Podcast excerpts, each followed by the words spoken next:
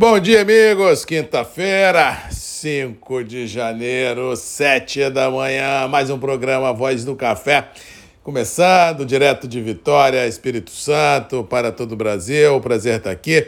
Manhã aqui no estado, de tempo encoberto. Ontem começou o dia com tempo bonito, céu azul, mas no final do dia a nebulosidade aumentou, choveu na Grande Vitória e os mapas estão indicando que de hoje até domingo, gradativamente irá ser visto um aumento muito considerável de nebulosidade e de sexta, sábado e domingo aí a previsão é de chuva forte em todo o Espírito Santo, inclusive a divisa com a Bahia, ou seja, o extremo sul baiano poderá ter chuvas pesadas nos próximos dias. Cuidado e atenção.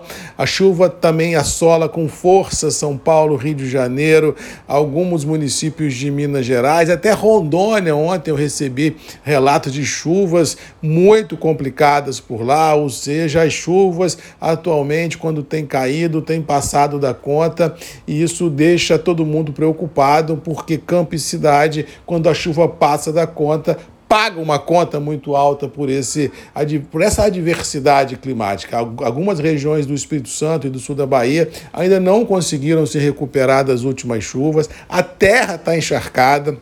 A BR-101 no sul da Bahia continua interrompida, os desvios que estão sendo feitos é coisa surreal de tamanho de trânsito, buraco, é uma coisa louca, ou seja, realmente as estradas no interior tem dificultado muito a vida de quem precisa rodar e as lavouras em alguns municípios capixabas ainda estão muito encharcadas de água. Então, tomara que essa chuva que venha cair no final de semana não caia com a intensidade que caiu em passado recente, porque aí seria a pá de cal que muitos estavam ah, com medo que viesse a acontecer. Com relação aos mercados lá fora, tivemos um dia ontem de Nova York mais uma vez em baixa, uma conjugação de fatores adversos contribuíram para essa baixa. Primeiro foi a percepção errônea de alguns operadores de que as chuvas no Brasil são muito benéficas ao potencial produtivo de 23 e faz com que a percepção de uma safra grande fique evidente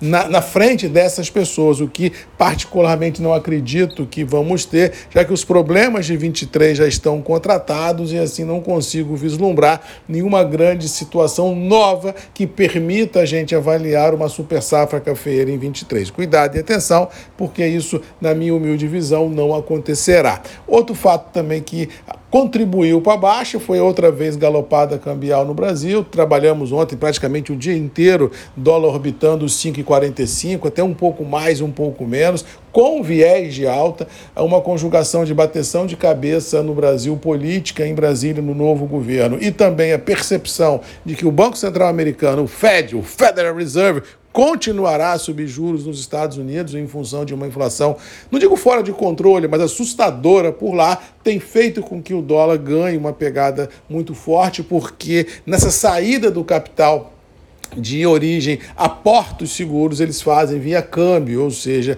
é possível que com a saída do capital, a busca dos juros americanos, os famosos treasuries, é possível que esse dólar continue no decorrer de 23, uh, ah, indicando um viés de alta. Mas diga-se de passagem, este dólar mais alto, se nós analisarmos os níveis em Nova York e Londres, a gente pode imaginar que ele contribui para o agro na sustentação dos preços internos dos produtos agrícolas, seja soja, milho, algodão e café, porque o dólar faz parte dessa formatação de preços dos produtos agrícolas. Eu sempre falo de que o preço é formado por um tripé, bolsa, dólar e demanda. Ou seja, se, essas três, eh, se esses três vetores indicarem para o mesmo caminho, mesmo caminho, é a validação de que os níveis internos dos produtos agrícolas em reais ficarão fortalecidos. E eu acho que nós vamos ter isso, pelo menos no curto espaço de tempo, sendo presenciado se o dólar continuar a trabalhar nesse viés positivo. Internamente, os negócios ainda estão, estão encontrando uma dificuldade muito grande em serem concretizados, a grande maioria dos operadores